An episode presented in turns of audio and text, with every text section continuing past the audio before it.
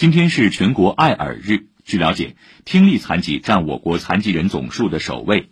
目前，我国有听力语言障碍的残疾人两千多万人。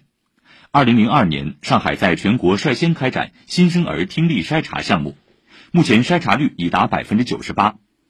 上海九院院长、耳科专家吴浩教授介绍，通过佩戴助听器或是实施人工耳蜗手术，可使大多数聋儿获得听力。百分之十的难治性耳聋可通过最新的听觉脑干植入技术，让孩子听得到，康复后可以开口说话，和健康孩子一样读书学习。除了儿童，耳聋患病另一大群体是老年人。数据显示，百分之六十的八十岁以上老人有不同程度的听力下降。很多老人觉得听不清、听不见是年纪大了的自然现象，于是放任不管。吴浩表示，这是一种认识误区。听力不好以后，它会产生孤独感，严重的甚至促进老年痴呆的发生。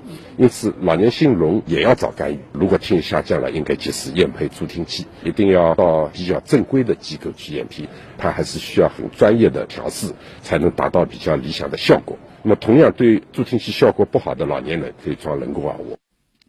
以上由记者吕春露报道。